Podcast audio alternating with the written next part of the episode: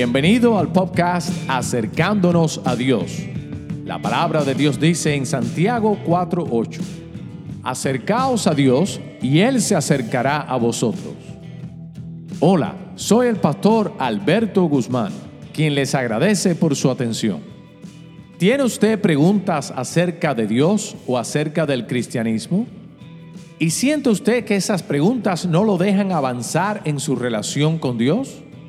¿O quizás quisieras profundizar más en la fe cristiana?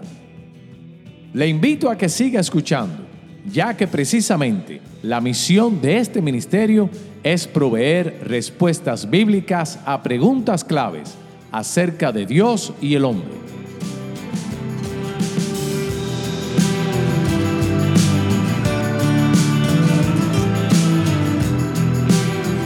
Bendiciones hermanas y hermanos, que Dios les bendiga. Este es su servidor, el pastor Alberto Guzmán.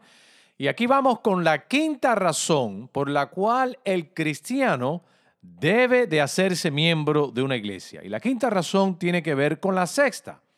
Pero la quinta razón es porque el crecimiento espiritual ocurre como resultado de recibir la administración del Espíritu Santo por medio de los dones de otros. Otra vez, ¿cuál es otra razón más por las cuales el hijo o la hija de Dios debiera de hacerse miembro de una comunidad de fe, de la iglesia? Bueno, es porque el crecimiento espiritual del individuo ocurre como resultado de recibir la administración del Espíritu Santo. ¿Dónde? Por medio de los dones de los otros.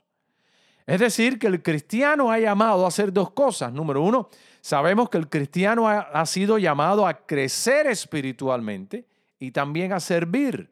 Entonces es un doble llamado que cada hijo o hija de Dios tenemos. A servir y a crecer. En cuanto a crecer, el crecimiento, escuche bien, un crecimiento sano, un crecimiento bíblico, espiritual del individuo ocurre solamente sano y espiritual cuando uno está conectado con la iglesia local. Eso no es, no lo digo yo, eso lo dice la palabra en Colosenses capítulo 2, verso 19. Y dice, y no haciéndose de la cabeza, en virtud de quien todo el cuerpo, nutriéndose y uniéndose por las coyunturas y ligamentos, crece con el crecimiento que da Dios. Fíjense, hay un crecimiento, como termina aquí en Colosenses 2.19, hay un crecimiento que da Dios y viene por medio del cuerpo, viene por medio de, de estar conectado con el cuerpo. El verdadero crecimiento espiritual no nos es enviado o no nos es dado en la privacidad de nuestras vidas. Vamos a ver, por ejemplo, en el sofá de nuestra casa sentado. Ni viene por medio de una aplicación del teléfono, ni viene por medio del televisor, ni viene por medio de una iglesia virtual, ni viene por medio de ninguna de estas cosas.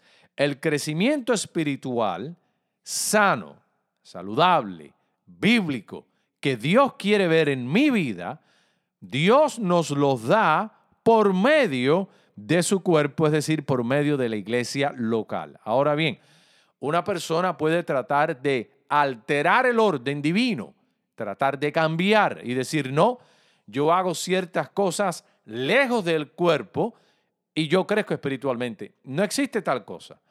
Usted sabe lo que le pasa en la medicina a un miembro del cuerpo que no recibe esa nutrición debido a la conexión biológica que Dios ha dado al sistema cardiovascular, cuando no funciona, esas partes del cuerpo se corrompen. Como decimos normalmente, pues esa parte del cuerpo por, por falta de, de flujo sanguíneo, pues coge cangrena y se pudre.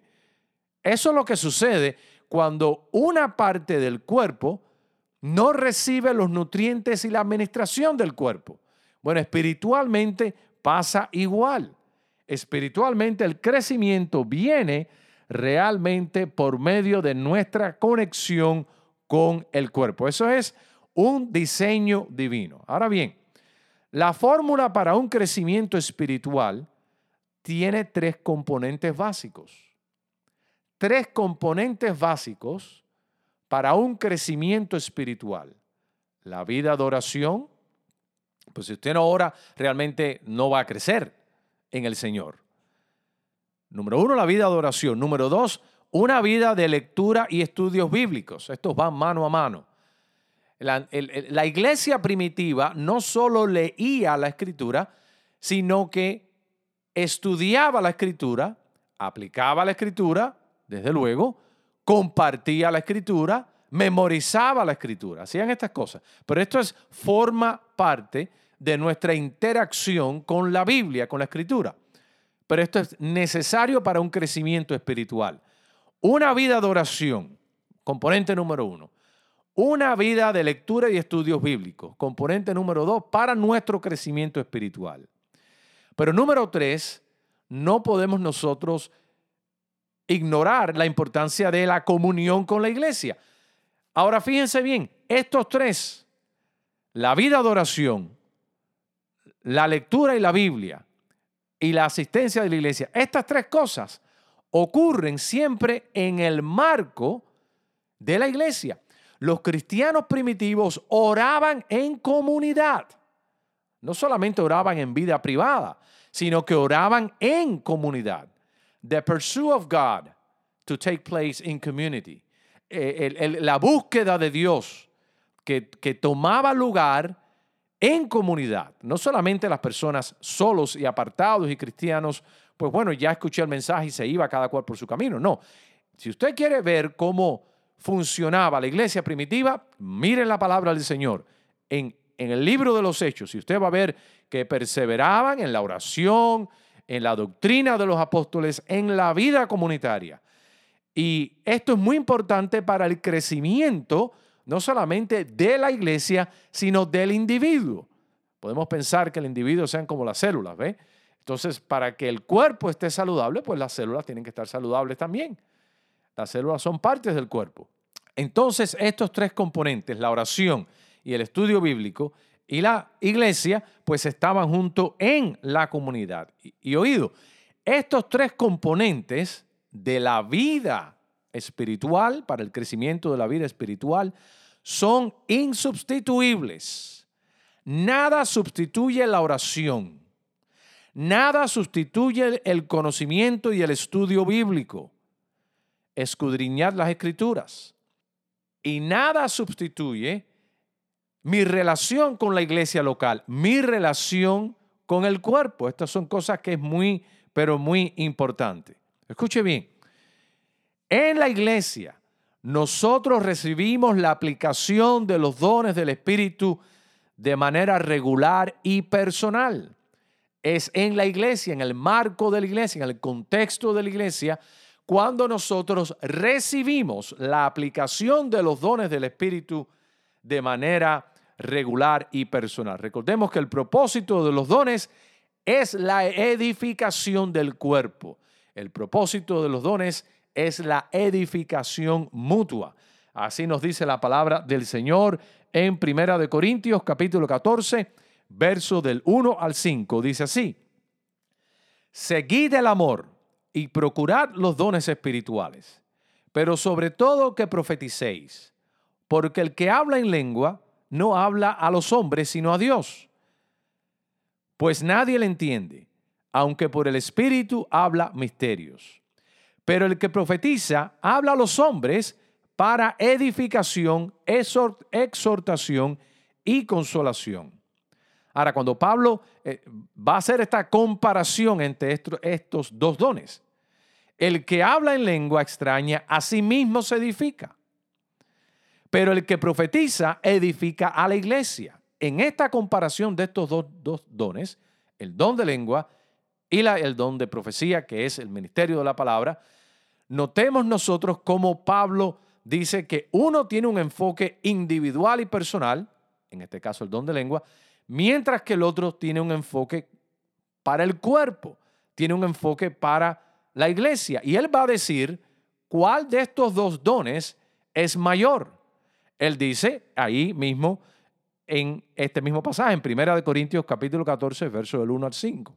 Dice así, pero el que habla en lengua extraña a sí mismo se edifica, pero el que profetiza edifica a la iglesia. Así que quisiera que todos vosotros habláis en lengua, pero más que profeticéis, porque mayor es el que profetiza que el que habla en lenguas, a no ser que las interprete para que la iglesia reciba edificación.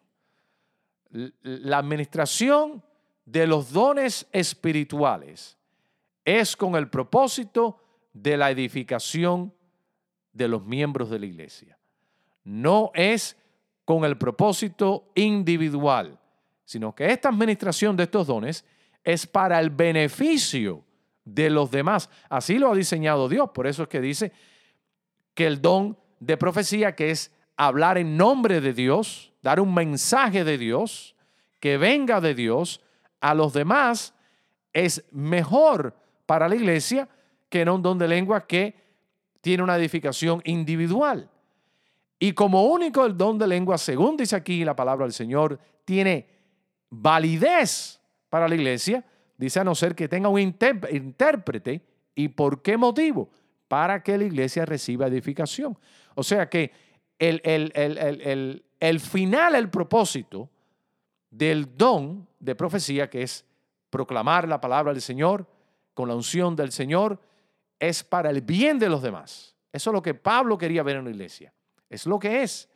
Pero aun cuando mira el don de lengua, lo ve también con un sentido utilitario para el bien y el beneficio de los demás.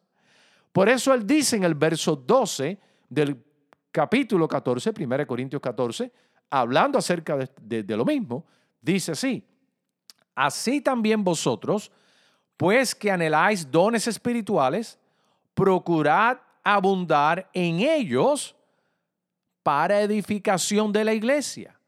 En el verso 12 vemos otra vez el mismo lenguaje y el mismo énfasis para el beneficio de los demás, de la iglesia. Para eso existen los dones. Y esa es la justificación de los dones. Es el fortalecimiento de mi hermano, el fortalecimiento de mi hermana. En el verso 17 y 19, Pablo concluye esta porción diciendo lo siguiente, porque tú a la verdad bien das gracias, pero el otro no es edificado. Doy gracias a Dios que habla en lengua más que todos vosotros. Pero en la iglesia prefiero hablar cinco palabras con mi entendimiento para enseñar también a otros que diez mil palabras en lengua desconocida. ¿Y por qué? Porque Pablo, como hemos visto aquí, lo que tiene en mente es que el propósito de la existencia de los dones espirituales es para la edificación de los demás en el marco y en el contexto de la iglesia. Luego entonces, por consiguiente, el no asistir a una iglesia de manera regular eh, nos priva de esta importante ministración y bendición a nuestras vidas. Hay algo que se transmite, escuche bien, hay algo que se transmite viviendo en comunidad, adorando en comunidad que no se puede transmitir por medio del televisor, por medio de una computadora o por un teléfono. Dios ha diseñado que esta interacción de los miembros unos con otros, aplicándose unos a otros los dones del Espíritu, resulta en promover en nosotros el reino de Dios en nosotros mismos. Ese es el remedio divino en la comunidad de la iglesia sufrimos juntos, servimos juntos, pero muy importante, también crecemos juntos. Y crecemos por medio de recibir precisamente esta administración de los dones. Que no solamente el pastor, los hermanos que Dios ha puesto ahí, los hermanos trabajando y funcionando en el cuerpo, tienen dones que yo necesito ver en función. Yo necesito ver el testimonio de los hermanos, escuchar el testimonio de los hermanos. Yo necesito esa, esa coinonía. Y eso única y exclusivamente viene por medio de la iglesia local. Ahora, el mismo propósito de los dones espirituales no es el fortalecimiento del individuo. El verdadero propósito de los dones espirituales es el fortalecimiento de la comunidad o del cuerpo. Así que aquí tenemos otra razón más por las cuales nosotros formar parte de la vida comunitaria de una iglesia. Eso de ser cristiano y no pertenecer a una iglesia es una herejía.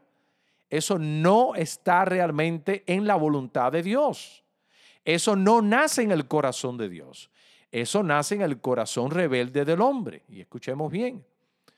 La gran tentación del hombre no es ignorar del todo a Dios ni la voluntad de Dios.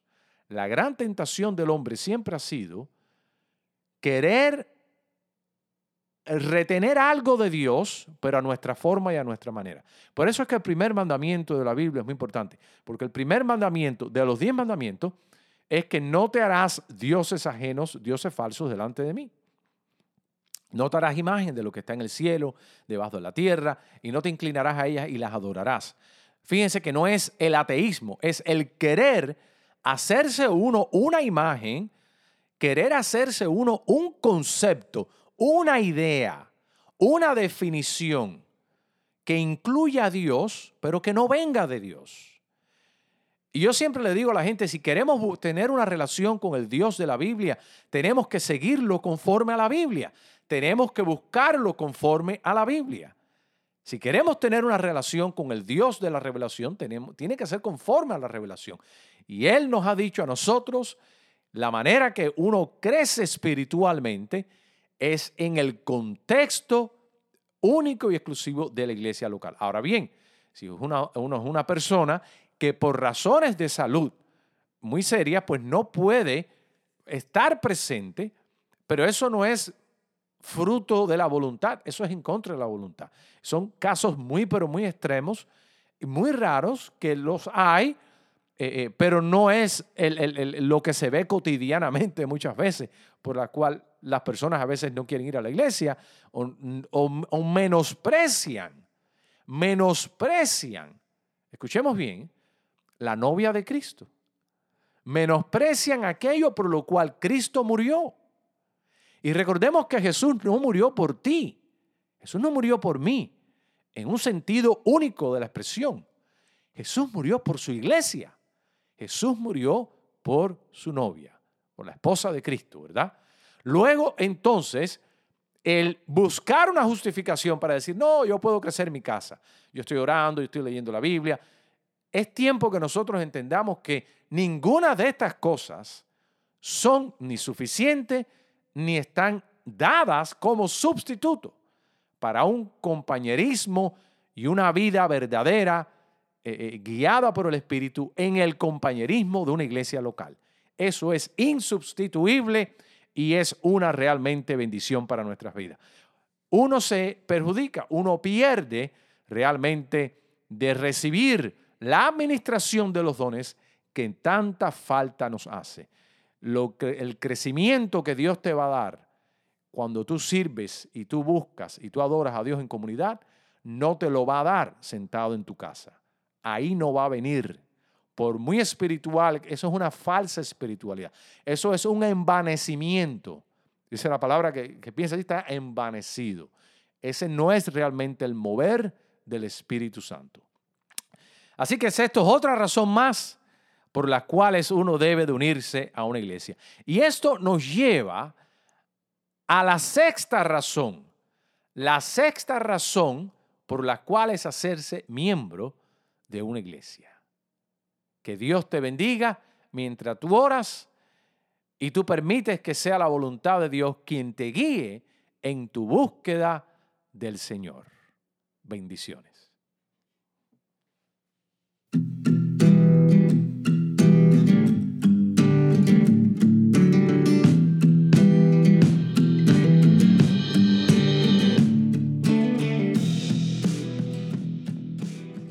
Este ha sido su servidor, el pastor Alberto Guzmán, quien le agradece por escuchar nuestro podcast Acercándonos a Dios.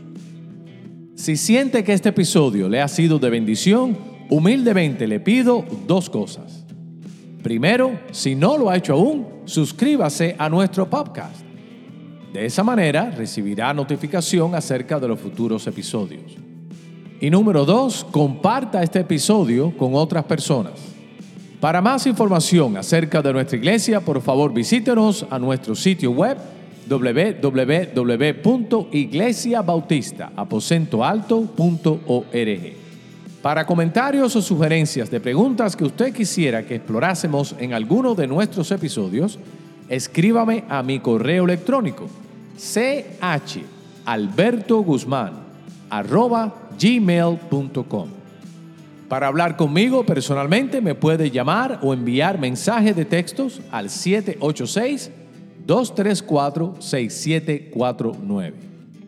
Este ha sido el pastor Alberto Guzmán, quien te recuerda que tomes la decisión de acercarte a Dios y Él se acercará a ti. Esa es su promesa en Santiago 4.8. Que Dios te bendiga.